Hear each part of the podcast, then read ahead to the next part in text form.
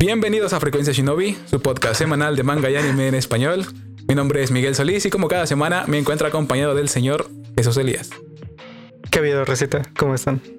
Bien, bien. Me da risa cuando Estamos digo había-. Te voy a terminar demandando al Capón, pero bueno. Al Capón o cualquier norteño, ¿no? ¿Qué diga que ha habido? pero bueno, ¿qué estamos haciendo el día de hoy aquí? Estamos... eh, ¿Qué estamos haciendo? Es un podcast. ¿Sí? Sí, creo que sí. Pero bueno, vamos a estar hablando de un tema que Es un, un largometraje, ¿no? un largometraje independiente. Vamos a estar hablando de un tema que recientemente había estado mucho en mi cabeza, pero que no ¿Cuál? había, no había terminado de entender. Dinos. Espérame, a eso voy. Este, como que me estaba teniendo esta sensación de, de que algo estaba pasando con el anime, porque estaba viendo mucho anime últimamente y creí que era solo yo, pero me di cuenta que está pasando en todo, en general en la cultura. Entonces me- es algo que, que me gustaría repasar con ustedes un poco. La introducción y ahí vamos viendo qué hacemos, ¿va? No. Ok, bueno, ni modo, estás aquí, ya no tienes puedes nada que hacer. ¿eh? Pero bueno, ahí te va la introducción. Si bien es cierto que la historia del anime en Latinoamérica se remonta a la década de los 70, no es sorpresa para nadie asegurar que el género alcanzó su pico de popularidad a finales de los años 80 y principios de los 90, cuando de la mano de animes que al día de hoy son considerados eternos clásicos como Saint Seiya, Dragon Ball o Sailor Moon, se inundaban los canales de TV abierta y de paga con bloques de series animadas japonesas que solo hasta ese momento empezaban a conocerse como anime. La popularidad y frescura de estas historias llenas de acción que contrastaban con las historias episódicas de la animación occidental de la época hizo aumentar de manera estratosférica el entusiasmo de las masas por estas obras, llegando incluso a provocar la existencia de canales televisivos exclusivos para el anime al inicio del nuevo milenio, como lo fueron Animax y Locomotion. Sin embargo, y por diversos motivos, esta popularidad se diluyó lentamente, provocando que a finales de la década de los 2000, apenas y un par de animes como Pokémon o Dragon Ball continuaran al aire en muy pocos canales. Afortunadamente, y como el libre pensador puertorriqueño Benito Antonio Martínez Ocasio alguna vez dijo, Baby, la vida es un ciclo. Y desde aproximadamente 2016 inició un periodo que hasta el día de hoy seríamos capaces de comprender como una segunda época dorada del anime en Latinoamérica y el mundo, el cual ya no necesitó siquiera de un solo canal en televisión para tener un impacto similar o incluso mayor al que tuvo en la lejana década de los 90, gracias a lo que parece ser el mayor invento en la historia del entretenimiento moderno. Esta semana en Frecuencia Shinobi, Netflix y la distribución del anime. ¿Sabes? Fue una apuesta arriesgada, ¿no? Para los canales de los 2000. Fue, fue un este. Se quisieron montar en la ola demasiado rápido, Ajá. pero sin. No sé si no hicieron una, este, una investigación de lo que estaba jalando más gente en ese entonces. Además de que sí- estaba muy estigmatizado. O sea, ponle que te veías los tres shonens más populares y de ahí ya no veías más. Anda. Y de ahí si veías más, eras el otaku perdido. de- Es, es precisamente lo que quería Por llegar eso. más adelante en las secciones, pero bueno, vamos al principio. Empezó el anime aquí en los años 70, lo cual ya suponía un retraso como de 40 años de animación. Y por alguna razón lo y que... doblaje y todo. Ah, bueno, aparte, eh, el, el doblaje es más adelante, algo de lo que quiero hablar. Pero inicialmente eh, se creó un tipo de estigma o un tipo de encasillamiento al anime, porque inició con estos animes que eran adaptaciones de novelas eh, europeas, de, por ejemplo Heidi, Remy, eh, Candy Candy y todo este estilo. Que, que realmente no tenían un estilo definido como anime, no, no parecían anime. Incluso si tú los ves ahorita, sabes que Sí, son, ajá, sabes que, ándale, sabes que son anime porque lo Ajá. crearon japoneses, ¿no? Anda. Pero la historia y el estilo de dibujo Sí, era sí. completamente occidental, o bueno, Paprika. parecía mucho occidental. Y Ajá. este, entonces, pues la gente de ese entonces, pues no tenía ni siquiera la idea de que posi- posiblemente existía Japón o algo así. Y de repente llegó Ang y Anda. te puso a dudar de que era un anime. Bueno, pero igual ya te saltaste Las como 20 raíces. años, ¿no? Ajá, por eso, por eso. Entonces, lo primero que, el primer contacto que tuvimos aquí nosotros de ese lado con el anime fue bastante más del lado del, del cartoon, de la animación occidental. Y fue por eso que la gente como que no, no entendía bien qué estaba pasando. Igual con el paso del tiempo que llegó, ya sabes, todo esto de los mechas de Mazinger Z y Robotech y todos estos animes súper viejos. Sí, o sea, te digo que- que... era muy famoso. O sea, ciertos animes se volvieron muy famosos, pero otros se fueron al olvido. Y, y fue como que la gente empezó a darse cuenta que tal vez era algo diferente a- a- al cartoon y todo eso con esta, con esta segunda generación, por así decirlo, de animes más de peleas y de acción. Sí. Y ya cuando alguien, cuando la gente ya fue como de esto es algo diferente, fue cuando llegó lo que a mí me gusta llamar la- el inicio de la época dorada del anime, que fue a finales de los, de los 80, como del 85 en adelante, que fue cuando empezaron a llegar, o sea, series que hasta la fecha seguimos teniendo en cuenta, ¿no? Que son Dragon Ujú. Ball, Supercampeones, Sailor Moon. Cowboy Bebop. eh, Cowboy- no, Cowboy Bebop fue un poquito más para adelante. Bueno, de los noventas. pues, Ajá, fueron pero- los que empezaron a poner este, esta piedra en lo que iba a terminar siendo toda una cultura también de este lado del mundo. Y como que la gente fue cuando empezó a diferenciar de que tenemos la animación de este lado, tenemos Disney, tenemos todo esto, y tenemos el anime de este otro lado que es como algo más diferente, algo más de, peleas. No, no, no, no es tanto esta historia melosa de, poder de la amistad. Que eventualmente sí, se volvió así, pero, es, diferente a, la otro tipo de animación. Son eras más que nada, ¿no? Son es el momento, es la época, es el tiempo. Y este, esta como super adrenalina de, de Shonen, porque fue Shonen lo que terminó levantando aquí este. Entre Shonen y el Shoyo, se fueron echando el shonen, ¿no? Más que nada. el sería, sería completamente arbitrario. ¿El shoyo qué dirías que era lo famoso en... Sailor Moon. O sea, no puedes... Pero no es directamente shonen. Pero, shoyo. Pero el chiste de Sailor Moon era de que finalmente las niñas tenían algo que ver. O sea, obviamente estaba súper sexista eso, pero, sería una mentira y sería súper este, arbitrario decir que Sailor Moon no, no hizo que, que aumentaran más las la, gente devota al anime, ¿no? Porque tienes razón, el, shonen era lo que más jalaba, pero como que dejaba por fuera todas estas chavas, estas niñas, estas personas que, no disfrutaban del, shonen.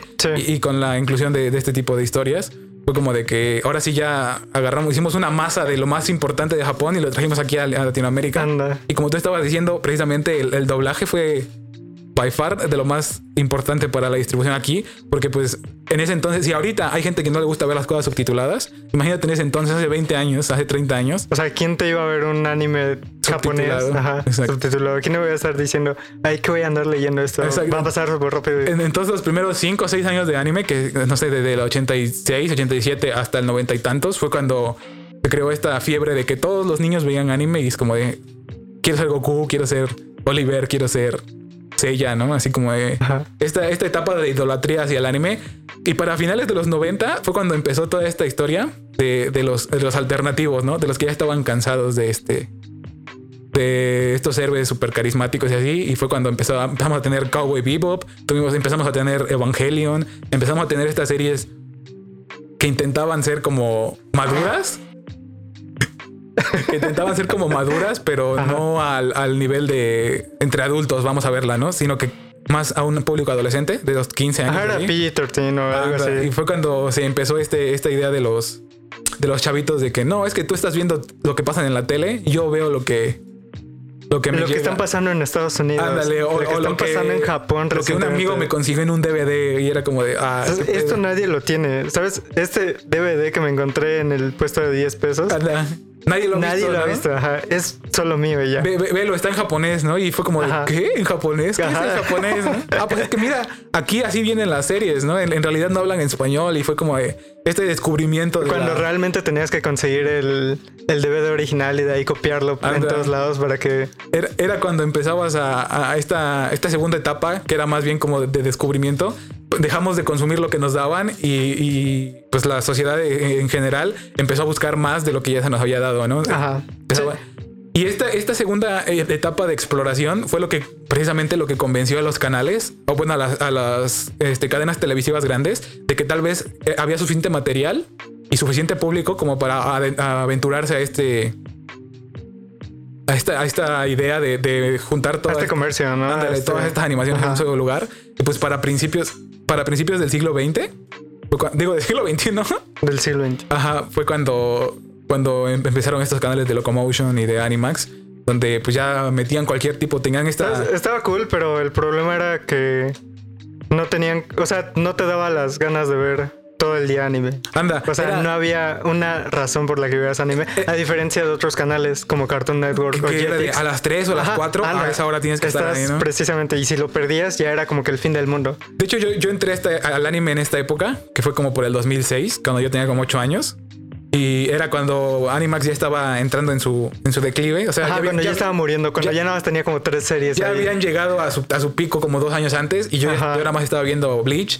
Y de vez en cuando este, mi papá veía Dead Note o algo así, que empezaba a doblarse hasta 2008 o algo así.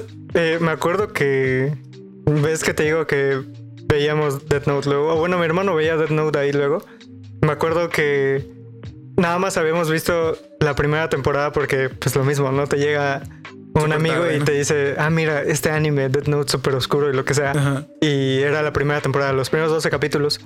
Y creo que ya había salido la segunda o seguía en emisión, la verdad no tengo idea. Pues tenía como 10 años, supongo, algo así. El caso es que mi hermano estaba acostado viendo Animax y paso de rojo, veo y veo que había un personaje de cabello rojo que nunca había conocido ahí y de repente hay dos L's y el L ya no está y no sé qué es lo que pasó. Entonces, o sea, traían, era, era muy bueno, era revolucionario en cierta forma, pero pues no tenía buena ejecución, ¿cierto? El- el- en sí, el problema yo creo que fue de, de Animax fue que, y hasta la fecha, el anime ha estado bastante sobre eh, infravalorado. De, de hecho, yo, yo, yo defiendo que incluso ahorita, en el momento que estamos viendo. Está, está muy estigmatizado más que nada, porque, no es como que esté infravalorado, porque si le pones a alguien cualquier anime así, sin que le digas, vamos a ver un anime, o sin que le ya, digas... ya- ya se lo, lo ve, aunque. Ajá, o sea, digamos que lo ve y dice, ah, wow, está muy bueno, la historia me, me pegó demasiado, no sé. Pero incluso, incluso ahorita en esta fecha es como de que me preguntan de que, ¿qué serie es tu favorita, no? Y dices un anime. Y dices, no, pero historia. Una Ah, serie de verdad. ¿no? Es como, carnal, déjame decirte que Shingeki no Kyojin tiene muy buena historia y yo voy a decir que es mi favorito, ¿no? O sea, por ejemplo. Entonces yo sí siento que, que eh, como que infravaloró a este Animax y Locomotion el, el anime y después de las licencias que consiguieron al principio, que fue Bleach, Death Note, Sí, o sea, Evangelion y consiguieron eso, todo lo bueno al y, y principio. como que dijeron, no, pues con esto voy a vivir 15 años, 20 años. Sí. Y pues para finales del 2010, digo, del- de los 2000 a principios del 2010, pues ya ni siquiera existían, ¿no? Ya eh, Animax ya se había cambiado a Sony, Sony Spin, creo que se llamaba. Ajá, y, este, sí. y seguían pasando este, animes, pero creo que nada más pasaban Death Note y Full Metal, Full Metal Alchemist. de, vamos a rescatar lo único que sacó buenas, buenas vistas y vamos a dejarlo, ¿no? Como que no le apostaron a largo...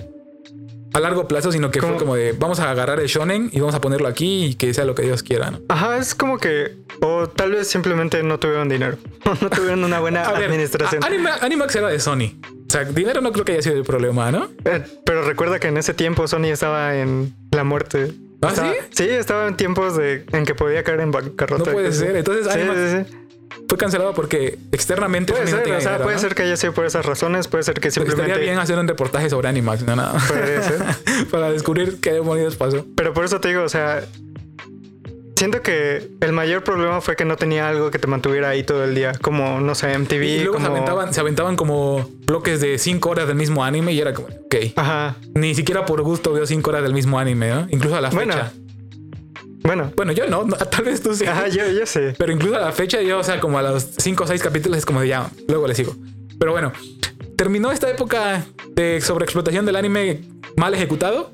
Llegamos a 2010, 2011. Y fue, ahí fue yo, esa ¿Sabes? época. Fue como que hubo un tiempo en el que nadie conocía el anime, nadie conocía nuevo anime.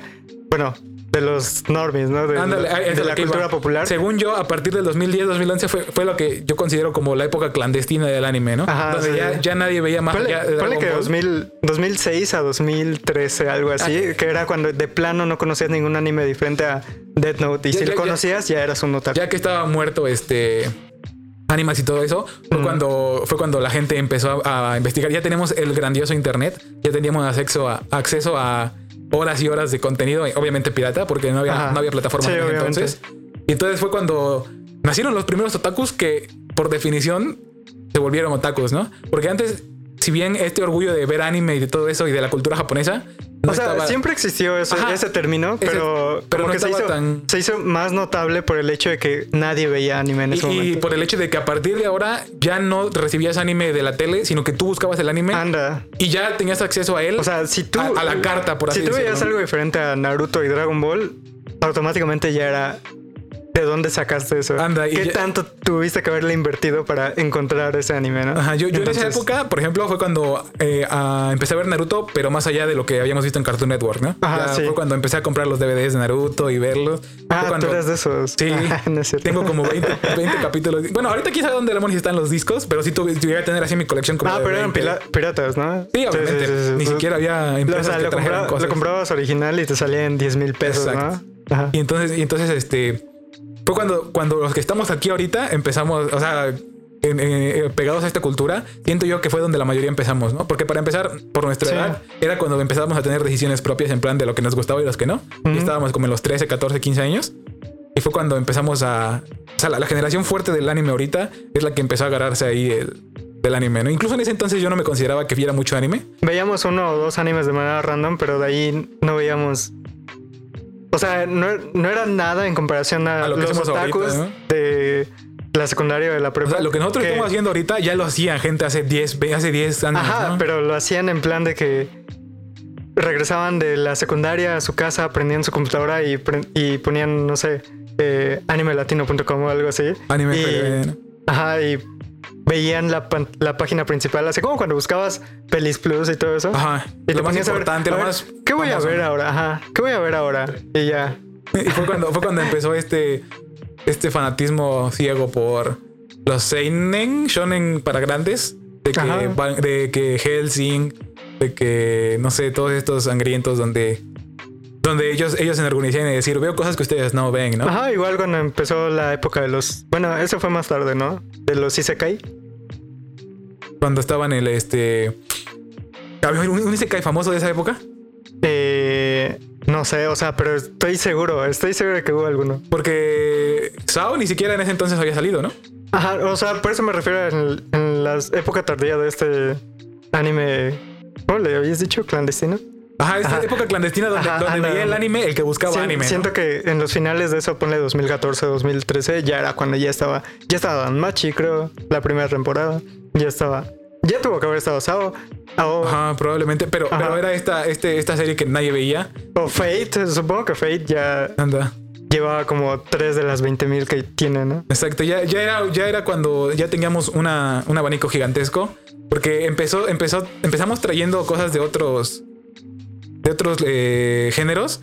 Porque básicamente ya nos habían atiborrado de Shonen, ¿no? Ah, además de que simplemente como que...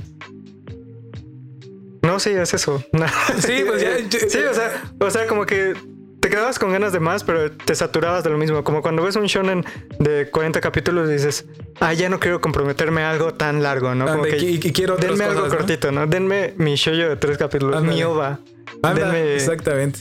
Y precisamente cuando llegábamos a, ese, a esa época donde parecía ser que la piratería en el anime no iba a tener competencia alguna, porque prácticamente cualquier persona que quisiera ver anime estaba obligado a, a a piratearlo. sí. porque no había otra forma de consumirlo. Lo que traían en la tele era lo de siempre, era Digimon, Pokémon, Bakugan, Dragon Ball. O sea, no íbamos a salir de lo mismo. Si Y era querías- o las versiones, las 10 versiones diferentes de esos, o era la original, o no había de plano. Exacto. Y entonces era como de... La, la empresa y la importación como que sí nos obligó a esta... A esta eh, idea de que teníamos que, que piratear las cosas. Igual la y- piratería no está mal. Igual, exactamente. Yo no digo que esté Ajá, mal, solo sí, digo sí, que sí. no había otra forma, ¿no? Sí, o sea, como que era tu único recurso. Tú Igual- tenías que sentirte sucio para encontrarlo. Igual, incluso si no está mal, yo no siento muy satisfactorio estar comiéndome 23 anuncios cada que abro una página. Ah, sí, obviamente, ¿no? Era más comodidad Ah, para el usuario. Lo pagas de una manera. Pero bueno, yo siento que este, este boom del anime que, que- que era obvio que estaba y que, o sea, había convenciones, había, había o sea- tiendas gigantescas. Imagínate el, el punto al que llegó sin tener una forma oficial de consumirlo, sí fue una forma mainstream de consumirlo, y fue así como de, wow, esto es... Sí, es que es todo- toda una comunidad, o sea, más allá de los gamers. Había gamers que veían animes que simplemente no decían que, que- veían como que se animes. Estaba comitando esta... Ajá, porque, porque sentían el estigma de que, ah, no, mames, voy a, voy a decirles que vi este anime y Para me van que- a satanizar, ¿no? Me van a sacar de este grupito. Cuando la realidad es que no. Y Entonces- eventual- eventualmente terminamos esa época y empezamos una muy extraña, que fue como de descubrimiento, porque empezaron, para empezar empezaron... Fue cuando llegó empezar, ¿eh? la maduración del internet. Cuando, Cuando ya, el internet ya... cuando ya el internet ya era un Cuando ya era lugar extra- más, más estable, uno en el que ya no publicabas tus fotos moxas, ya no escribías Era más formal. completamente eh, sin ortografía. Cuando el, el internet era algo más eh, personal. Cuando, cuando ya eras tú en el internet y no tu persona del internet, ¿no? Ajá, y cuando ya entendías que lo del internet a cierto punto tenía sus consecuencias, ¿no? Y era, anda, exactamente. Pero bueno, eh, terminamos esta época y empezó eh, lo del streaming. eh, a- tal vez en Latinoamérica no, pero en el resto del mundo desde como 2012, 2013 ya estaba. Sí, sí, sí. Pero aquí en Latinoamérica este, esta fiebre del, del streaming sí empezó como por el 2015 más o menos. 2014 tal vez. Ajá, ponle. eh, sí, ponle 2014, porque me acuerdo que cuando vi Naruto ya, ya lo vi en Crunchyroll. Anda, Que- Eh, fue un poquito más antes, fue como 2013, pero Ajá, ponle. la estandarización de que ya todos conocían qué, qué era el streaming y por qué tenías que pagar streaming. Anda, cuando ya existía nuestro gran popular de hoy, Ajá. Netflix. Fue cuando, fue cuando en 2014 agarró mucha fuerza, porque yo me acuerdo que Ah, incluso... porque de hecho Crunchyroll ya existía Antes. Cuando hizo, ajá, cuando hizo boom Netflix ya existía Ya Crunchyroll. existía Yo- Crunchyroll. Yo, en Crunchyroll terminé de ver Bleach, terminé de ver Naruto y terminé de ver. Ay, no me acuerdo, pero sí fue como. Debe ser como 2011, 2012, algo Ajá, así, ¿no? Pero yo terminé de ver ahí esas dos. Y net- yo aún no tenía Netflix porque no le veía el chiste estar, porque no, no había contenido que, que yo Ajá, no. consumiera, ¿no? No era manera de que. No, no había algo que te retuviera ahí como ahorita, ¿no? Anda, que ya- piensas, ah, pues si quiero ver una película, pues ya ahí la busco.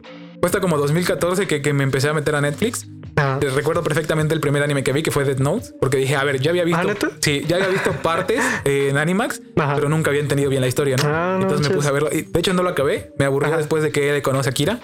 En algún momento de mi historia voy a terminar de verlo, por seguro. Ahorita ya me van a funar, pero pues es la realidad que le voy a hacer a la realidad. y entonces fue cuando dije, "Mm, hay anime en Netflix. Porque no- yo no me esperaba que hubiese anime en Netflix, sinceramente, ¿no? Yo, yo sí me lo esperaba, pero, o sea, lo normie, lo que todos conocían. Ajá. Por eso es siempre. que cuando vi Dead Note, Supercampeones y todo Entonces- eso, no se me hizo raro. Entonces cuando, cuando lo que me sorprendió fue que para 2014 Netflix ya había tenido su primer este anime original, entre comillas, Knights of Sidonia. Ah, este de que van en el espacio y ese. Sí, sí. Y este. Yo, yo no entendía que era Ah, el pues original fue cuando Netflix. empezó a hacer toda su propia franquicia, ¿no? De que. Sus, sus películas, sus series, su todo. entonces se ve que, que Netflix como que agarró a, a tiempo este. Este gancho del, del anime. Porque yo no entendía. Yo, yo sí creía que este original de Netflix era de que ellos mismos hacían sus propios animes, ¿no? sí. Estuve así como 3, 4 años hasta que Pues me ya después te das cuenta que de la dolorosa realidad. Ajá. Ajá. De que este. simplemente compran la licencia. Sí. Incluso eh, últimamente, vamos a hacer un poquito un flash forward a 2019, 2020, cuando empecé a ver que animes que habían estrenado en Japón este, terminaban en Netflix y en Netflix le ponían el, el original de Netflix, fue cuando empecé a creer. Cuando entendí más o menos lo que hacían, que se- según yo, o sea, no soy ejecutivo de Netflix, pero estaría bien eh, saber cómo es.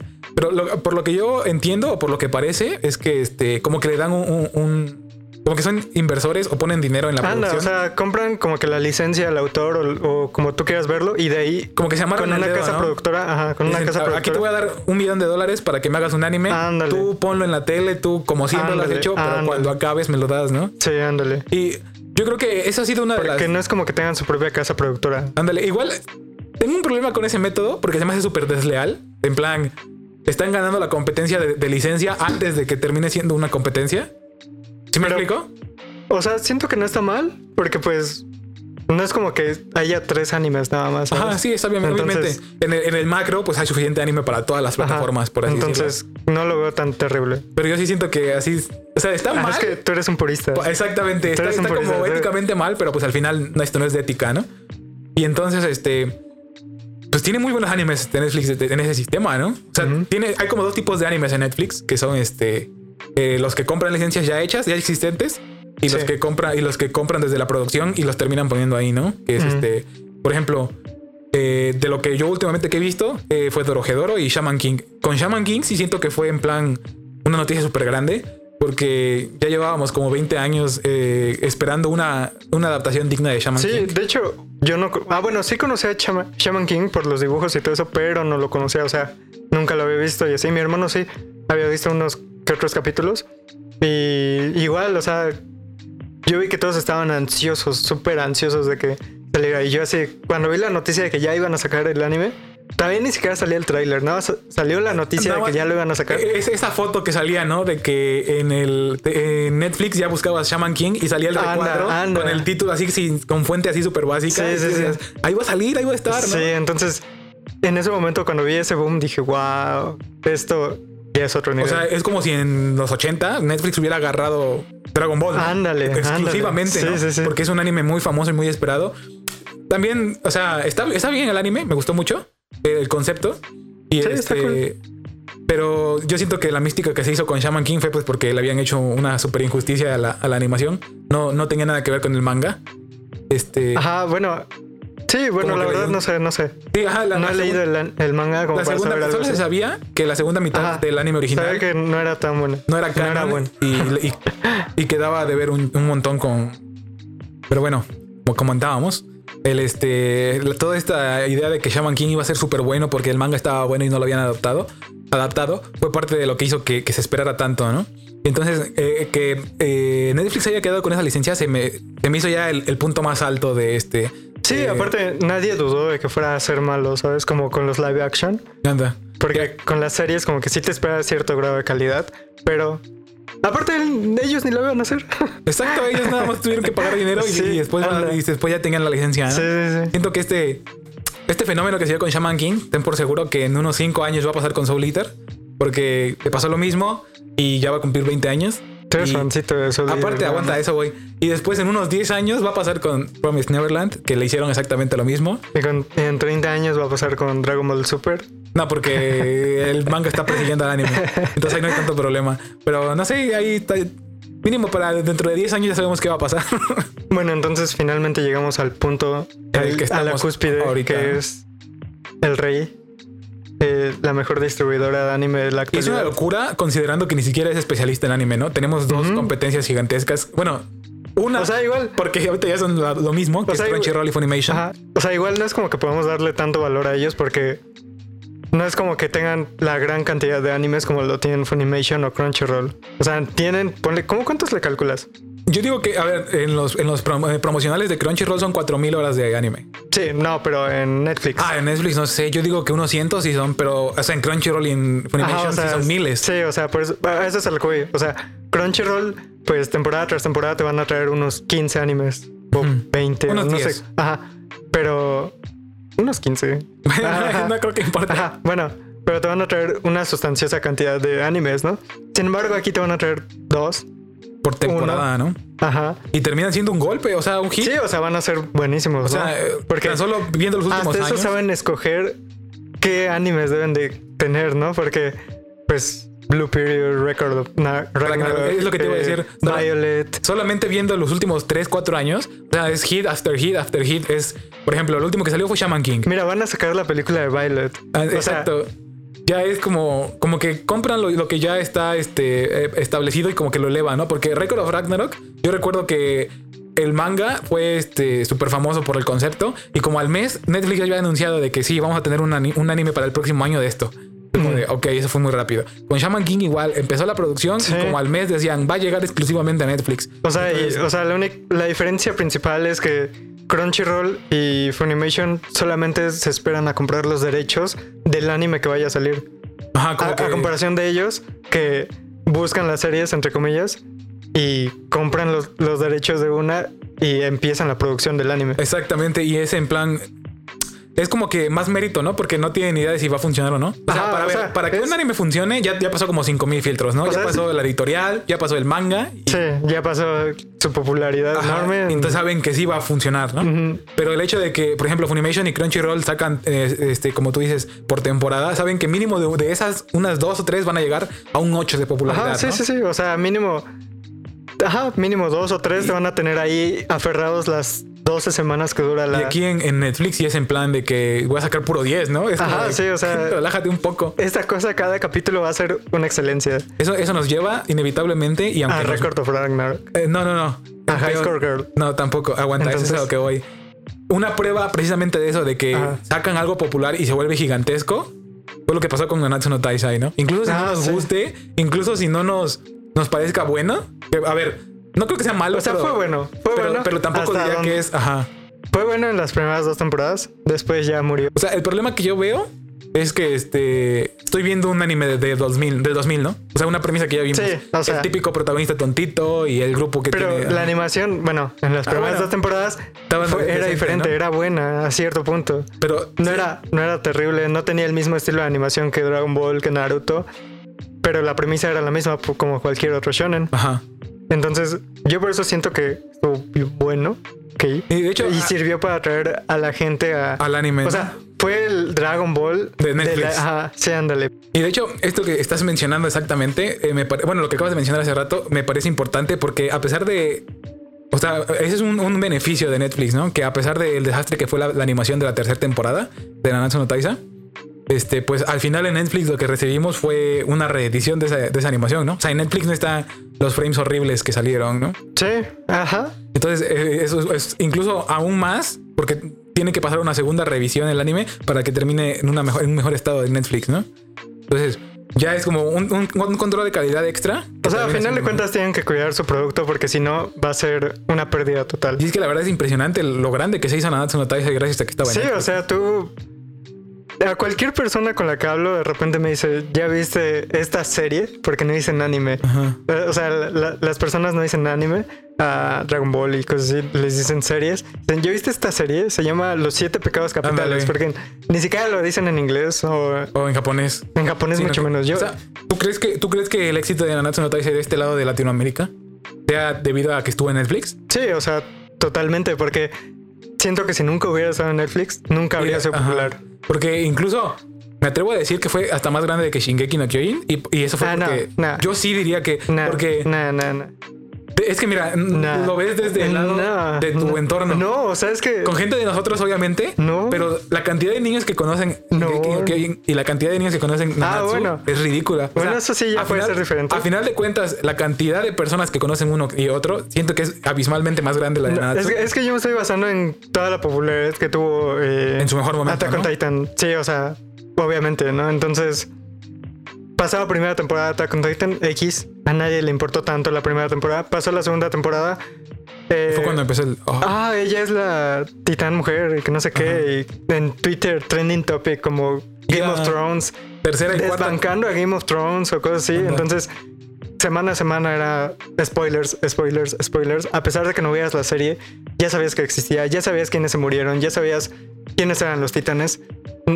Simplemente los veías y sabías quiénes eran. No, no tenías que saber los nombres hasta eso. Ajá. Y en, y en- pero es que igual, Pero con Nanatsu, eh, simplemente nunca siento que pasó eso. pero, pero inclu- inclusive sabiendo que en las redes sociales fue más presente Shingeki, yo estoy muy seguro de que hay más probabilidad de que una persona cuando le preguntes, ¿has visto Shingeki? te diga que no, y has visto Nanatsu y te diga que sí.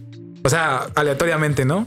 Siento que las, las Yo siento, probabilidades que son no, más. yo, yo siento que son más para Attack on Titan, ¿sabes? O sea, como Vamos a descubrirlo una en la investigación de campo, ¿no? en la próxima ex- expo. Eh, para una investigación de campo de... ah, en los comentarios comenten qué han visto y qué no. Pero bueno, esto nos lleva a nuestro siguiente punto. Que gracias a la existencia de estos gigantescos hitos de- del anime en Netflix, como te decía, eh, Dorohedoro. Bueno, Dorohedoro igual está como por ahí, ahí, ¿no? Eh, pero... No lo he visto todavía. Se ve cool. No es de mi estilo, pero Ajá, se ve es como cool. un estilo más slasher, más de... Ajá, no, no me llevan tanto esos. La pero- historia está buena, pero, o sea, no es... No es un Naruto, no es un Bleach. Sí, que no es algo que ser- te, que te va a, que te va a hacer sentir cómodo todo el tiempo. Para empezar es un seinen, bro. ¿Sabías eso? No, yo, yo acabo ¿Sí? de- sí, es un seinen. Ni siquiera sabes si era un shonen, Shonen, algo así, entonces- Yo, yo- yo pensé que era un shonen, pero ya después investigando fue como, ah, es un seinen. Pero bueno, el- la existencia de estos eh, pilares gigantescos hace Ujú. que eventualmente hay- haya, eh, series que se queden en la sombra, ¿no? Y Netflix es una... No solo en el anime, sino también en las series pasa mucho esto de que si la, pre- la primera temporada no pega, cancelan el, Exactamente. la, las siguientes temporadas y pues desafortunadamente ¿De le ha, cuál quieres pasado, hablar? le ha pasado. Apenas estuve yo viendo algunos Ajá. Por ejemplo, hay uno que se llama Chi- eh, Children of Whales, Children of- Hijos de las, de las ballenas, Ajá. que sí. es este, es como un shoyo que trata de unos, de que la humanidad ahora vive en este, en, en- en un mar del desierto, en un desierto de ma- mar de desierto. Bueno, hay mucha, hay mucha O sea, era un desierto donde antes era mar. ¿no? y, y, pues van navegando el desierto, ¿no? En, un, en, una- en un barco. Sí. Y pues eh, las personas que nacen pueden ser ungidos o no ungidos. Los ungidos son los que tienen poderes telequinéticos, pero viven muy poco, viven veintitantos años, ¿no? Mm, Y los no ungidos, pues es gente normal, ¿no? sí. Y el chiste es que este, la premisa me parece muy buena porque a pesar de que es este, de peleas, porque ah, es de que los conquistadores y los conquistados, Ah, es como Mad Max. algo así, pero místico, ¿no? Como si. Mad Max en lugar de loquitos fueran brujos, sí. fueran una civilización medieval, ¿no? Sí, sí, sí. sí. Así es, más o menos. Y este, yo siento que ese anime era para 5000 temporadas porque estuve investigando y el, tomo, el manga tiene 17 tomos y el anime solo adaptó como 4 o 5. Ajá.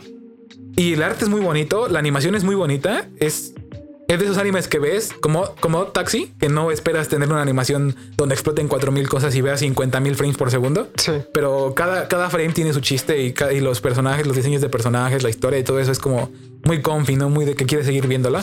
Ajá. Pero pues no tuvo éxito. Y desde 2017 hemos tenido una, una segunda temporada, a pesar de que Igual- hay material de sobra. Igual ¿no? es algo muy normal, ¿no? En los animes. Como que en las series que no son tan populares. Ya Es, no le siguen, ¿no? es difícil, ajá, es difícil. Más allá de que no sean buenos, sino que como que sienten que no hay un público, que no hay tanta necesidad de ya sacarle algo. Pero de todos modos, Como con Oregaru, se, se esperaron siete años. O sea, tiene sentido porque todavía no acababan en ese tiempo eh, las novelas, ¿no? Igual, por ejemplo, ahorita hay, hay varios animes que yo vi de shoujo que nada más tienen una temporada, o si acaso tienen dos, pero Netflix no tiene la, la segunda, pero ah, va, va, de ahí no, no le sacaron más temporadas. Ajá, Entonces ya que- tienen como que varios años, entonces... Como que en Netflix están las que tuvieron éxito y como que, como que vieron que no jalaron gente y ya no compraron lo- las Ajá, sí. de las demás. O sea, sí, puede ser que nada se hayan comprado los derechos para tenerlos un cierto tiempo, tres años, cinco años, y de ahí ya no con- los van a tener. Como con Evangelion, ¿no? Que hasta, Ajá, o sea, ahí, ahí, ahí sí fue como de, me dio coraje ver lo que pueden hacer por un anime y deciden no hacer, ¿no? Porque, por ejemplo, con Evangelion sacaron el remaster, sacaron películas, lo redoblaron. O sea, Net- Netflix mandó a redoblar todo el anime. Obviamente, pues porque Evangelion es Evangelion. Sí, Y- obviamente. Y, y la mayoría de los animes no llega a la popularidad que tuvo. Pero el hecho de que ellos sean capaces o sea, de salió eso- Evangelion y luego, luego todos lo vieron, todos Ajá, automáticamente. sí, fue un los revival por normies, los no normies, los que sabían, los que no sabían, Sí, los de por sí ya, 60 ya la- años, los fans de los de Evangelion 3 eran- años. Este niño que entendió que el valor intrínseco de las cosas era diferente. Ajá, entonces. saludos a Roberto Martínez. El, este, entonces. Me, me enojó ver que Netflix tiene la posibilidad de rescatar animes buenos que ya no son tan conocidos. Por ejemplo, con Cowboy Vivo hizo lo mismo, ¿no? Tuvo no sé cuántos años en. Sí, igual no puedes esperar que los otakus sean su target como para que Ajá, anden reviviendo ese, todas ese es las uno de series. los, ese es uno de los. De, de lo malo de Netflix, ¿no? Que el anime. Que no son buenos, que no son tan buenos, ¿no? Que No, por no, qué no. no pueden revivir todos que no me hacen caso exactamente Ajá. a mí, ¿no? Sino que. ¿Por qué sacan Yakuza Amo de casa? ¿Por qué no sacan Ojo. quinta temporada de Evangelion? Yakuza amo de Casa es God. Sí, pero bueno, obviamente. ese es para. El, el gato es el mejor personaje de Yakuza. Pero bueno, es este, es esta. eh, este desinterés hasta cierto punto por el anime, porque no es cierto, porque Sí, sí, le es que meten al final de cuentas es un negocio. O sea, Ajá, tienes que entender exacto. que es un negocio. Ya sabemos que eres un purista, que quisieras que todas las cosas fueran buenas, pero Que todas fueran tienes que hechas, entender que a fin de cuentas no es ser- su objetivo, sino que simplemente tienen, quieren tener un catálogo muy diverso. Exactamente. Igual me impresiona el hecho de que no estén centrados en anime y que aún así el anime que sale en Netflix es más popular. Es que depende de las regiones. O sea, depende totalmente de las regiones. Porque ves eh, Netflix Japón y tienen 30 Ah, mil veces más animes Oye, que qué- qué bueno- nosotros. Qué bueno, que lo mencionas, ¿no? En Netflix Japón está ocurriendo algo muy gracioso, que allá tienen los yoyos en Japón y aquí no. El chiste es que el doblaje latino aquí, de aquí, está saliendo en Netflix, en Netflix Japón porque es el único lugar donde lo pueden subir, ¿no? Igual yo siento que eventualmente va a llegar este aquí todo, Sí. todo a, a- aquí a Latinoamérica. Sí, dependiendo del boom que tengan. Porque me- en- en- hablando de Boom, el este Yoyos parte 6 ya tiene exclusividad con este con Ah, sí. Netflix, ¿no? Van a ser episodios mensuales. no, Mensuales. no sé si mensuales. Ay, sí, de hecho lo puedes buscar y sale. eh, Cada mes van a meter los cuatro, ¿no? Ajá, en- mm, no sé.